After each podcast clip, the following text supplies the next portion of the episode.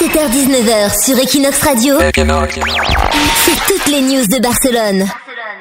Et là, tu voulais euh, nous parler euh, d'un truc un peu original qui va se passer. Vous avez remarqué, vous avez peur de la pollution, du changement climatique, etc., etc. Bah, Leslie a trouvé une bonne info. Oui, c'est une recherche de Barcelonais pour suivre les effets du changement climatique sur la nature. Donc c'est le Centre de recherche écologique et applications forestières et l'Université Autonoma de Barcelone qui viennent de lancer un projet de science citoyenne appelé Phenodato. Donc c'est un peu particulier puisque c'est des scientifiques, hein, des véritables experts qui demandent de l'aide aux citoyens pour observer les changements sur les animaux et les plantes.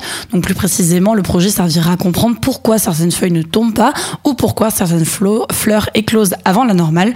Donc tous les détails sont sur le site de l'université Autonoma et on peut s'inscrire sur le formulaire en ligne. 17h-19h sur Equinox Radio, c'est toutes les news de Barcelone.